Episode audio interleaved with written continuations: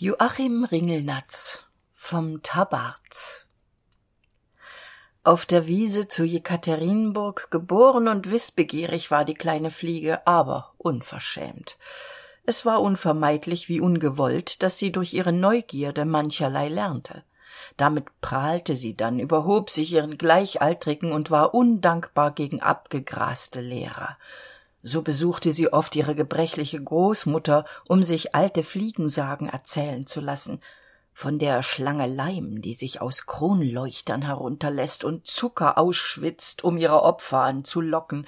Oder vom ungeheuer klatsche das auf menschen wohnt und mehr aber waren derartige erzählungen zu ende dann warf die schnöde fliege die eier durcheinander die großmutter während des sprechens gelegt hatte und flog nach solchem oder ähnlichem unfug ohne abschied davon um den freunden und bekannten selbst erlebtes betreffs der schlange leim vorzulügen die mitfliegen staunten über wuppis kühnheit. Wuppi setzte sich in ihrer gegenwart auf die schiene als das d-zug heranbrauste und schwur hoch und teuer. Sie würde nicht weichen sondern das d-zug anhalten. Die lokomotive tutete.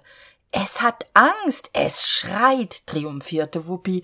Der zug bremste hielt. Na seht ihr's? Viele menschen entströmten dem zuge es gebiert lebendige junge erklärte wuppi wichtig und flog neugierig hin um die neugeborenen zu berüsseln. Geriet in den leib des d-zuges und nahm dort auf einem wurstbrot platz das auf dem schoße eines d-zug embryos balancierte. Die transsibirische eisenbahn fuhr weiter über tscheljabinsk und irkutsk. Neben dem wurstbrot lag eine verkorkte mit kaffee gefüllte flasche an einem rindenartigen teil derselben klebten zwei süße tropfen aber die fliege wurde gestört durch trampelnde finger des kornhändlers pagel der versuchte ohne pfropfenzieher zu öffnen weil das mißlang stieß er den korken mittels eines bleistiftes hinein. Danach tat er einen schluck. Die fliege war als sie die rinde mit den süßen tropfen entschwinden sah sofort hinterdrein geschossen. Plötzlich ward sie von einem strudel gepackt verlor die besinnung und als sie wieder zu sich kam schwamm sie wie damals im tümpel hinter der dotterblume. Sie wusste instinktiv und durch großmutter etwas von der gefahr des ertrinkens war daher überglücklich ein rindenland zu erblicken erreichte bestieg es und stürzte sich auf zwei süße tropfen. Dabei beschäftigten sich ihre hinterbeine mit abtrocknen herr pagel hatte die flasche mit papier zugestopft und ins gepäcknetz gelegt. Nun las er dann streckte er sich zum schlafen. Nach fünf reisetagen stieg in strjatensk ein kleines kosakenmädchen ins coup der kornhändler wollte ein gespräch anknüpfen aber sechs tage später in chabarowsk stieg das mädchen schon wieder aus. Fürchterliches hatte die fliege in diesen fliegenjahren erlebt erdbeben springtiden seestürme und gräßliche wasserhosen. Wuppi machte eine naturwissenschaftliche beobachtung. Nach jeder wasserhose war das gelbe tümpel um sie herum seichter. Schon längst und wiederholt hatte die entsetzte fliege versucht das rindeneiland zu verlassen. Sie hatte sich dabei sogar vorgenommen ein neues bescheideneres leben anzufangen aber überall in gewissen unterschiedlichen distanzen fand sie eine gefrorene luftschicht die sich zwar durchsehen aber nicht durchfliegen ließ. Wuppi vermeinte anfangs sich verirrt zu haben doch stellte sie fest dass ihre umgebung dieselbe war und blieb fünfzehn werst vor wladiwostok hielt der zug auf offener strecke infolge achsenbruches. Der kornhändler öffnete das fenster um nach der ursache zu fragen. Dann öffnete er die flasche um zu trinken musste aber vorm trinken erst niesen. An diesem fliegentage fand wuppi der luftströmung folgend einen ausweg und war auf einmal auf einer wiese. Auf ihrer wiese der gefahr entronnen blähte sie sich sofort übermütig auf. Sonderbar die blumen hatten sich verändert. Wie lange mochte es wohl? Es schien doch als wuppi kam aufs philosophische nachdenken. Ja? Aha seltsam. Aber selbstverständlich aber wie lange mochte es nur her sein? Wuppi suchte vergeblich nach ihren gespielen. Endlich entdeckte sie den alten brummer vom kaninchenaas tobold oder wie er hieß ein unwissender proletarier. Aber aus neugierde sprach wuppi ihn an. Na vater tobold was machen denn die alten knochen? Der alte brummer glotzte ohne zu antworten. Offenbar war er vertrottelt denn auch sein äußeres war verzerrt als aber wuppi nun auf andere fliegen stieß die alle keine antwort gaben und alle auch äußerlich entstellt waren fragte sie sich sollte eine ganze generation fliegheit vertrotteln können? Dann reflektierte sie weiter. Ich wuppi habe das problem aufgerollt ob eine ganze generation fliegheit vertrotteln kann da meine mitfliegen diesem gedankengang ersichtlich nicht zu folgen vermögen muss ich doch ein ich darf aus genialer demut nicht aussprechen was sein. Der große wahn verstärkte die positiven fähigkeiten. Wuppi erblickte auf zwanzig meter entfernung eine ihr von jugend und großmuttern her bekannte gefahr das laubfrosch wuppi begnügte sich nicht damit ihr leben in sicherheit zu bringen sondern stellte eine intelligenzprobe an indem sie in überlaubfroschhüpfhöhe kreiste und durch provozierendes lachen das frosch reizte. Es quakte wütend schließlich kleinlaut. Wuppi wurde in diesem superioren moment mordsmäßig durch eine schwalbe erschreckt die in rüsselbreite an ihr vorbeisauste. Wuppi flüchtete die schwalbe folgte. Wuppi setzte sich auf einen ast die schwalbe auch. Wuppis herz klopfte zum zerspringen.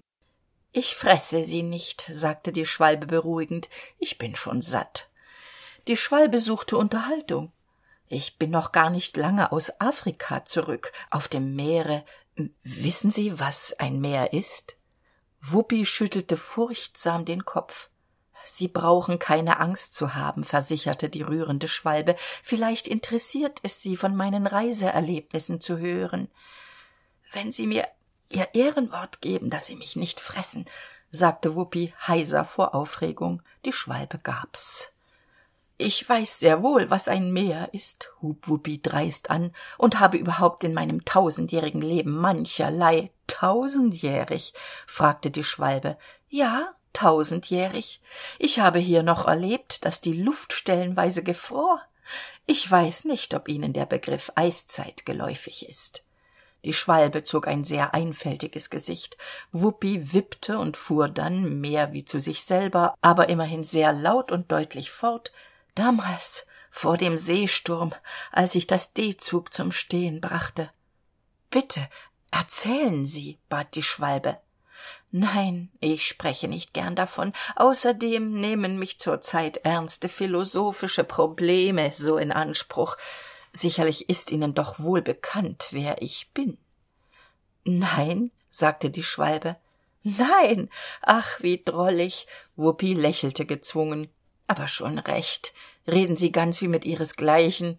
Sie wollten erlebtes berichten es ist mir durchaus nicht uninteressant so was in der primitiven vorstellungsweise in der naiven sprache des volkes zu vernehmen.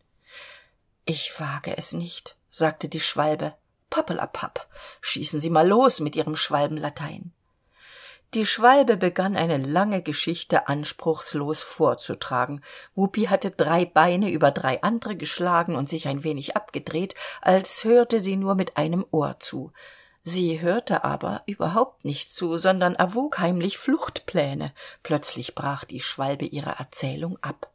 Nun was weiter? fragte wuppi mich hungert sagte die schwalbe verlegen und wurde rot. Im selben moment schwirrte wuppi was sie schwirren konnte in die tiefe hinab um sich ins gras zu retten dort wurde sie vom laubfrosch verschluckt. Die rote schwalbe aber flog verärgert nach afrika zurück wo sie mit ihrer farbe viele büffel wild machte. Der aus kanada stammende naturforscher der den laubfrosch zersägte fand die fliege und sagte ei ei. Er sagte es natürlich auf englisch. Egg egg. Wuppi legte zufällig in diesem augenblicke ihr erstes ei. Sie war längst in dem alter diese vermeintliche reaktion ließ den naturforscher selig erschauern. Die entdeckung war gemacht der theoretische beweis einmal praktisch belegt. Es gab eine tierische vernunft im menschlichen sinne. Es gab eine verständigungsmöglichkeit zwischen insekt und professor. In der stärke und sicherheit dieser überzeugung gelangen dem forscher weitere fortschritte es bedurfte nur eines rohres mit feinsten membranen. Das hatte professor nipp aus kanada schon mitgebracht. Die fliegensprache zerfällt erstens in einen pantomimischen teil. Guten morgen heißt zum beispiel auf fliegisch nicht good morning. Rechtes mittelbein dreißig grad nach oben gekrümmt bedeutet wie spät ist es mit unermüdlichem fleiß lernte professor nipp fliegisch der phonetische teil dieser sprache kennt keine maskulina. Nipp schloss einen vertrag mit der fliege. Sie verpflichtete sich den professor auf einer sechsmonatigen vortragsreise durch kanada zu begleiten und während der vorführungen durch promptes antworten und folgsames reagieren die demonstrative beweisführung des professors zu unterstützen dieser verpflichtete sich dagegen ihr während der reise angemessene nahrung und unterkunft zu bieten und garantierte dafür dass das auftreten der fliege im streng wissenschaftlichen rahmen bliebe und keiner merkantilen ausbeutung ausgesetzt sei. Wuppi unterzeichnete den gegenkontrakt fliegisch mit mehreren plastischen pünktchen.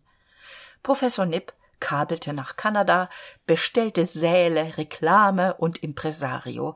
Er kaufte ein schönes fliegenspind setzte harzer käse erdbeeren und pferdedung hinein und bat wuppi näher zu treten.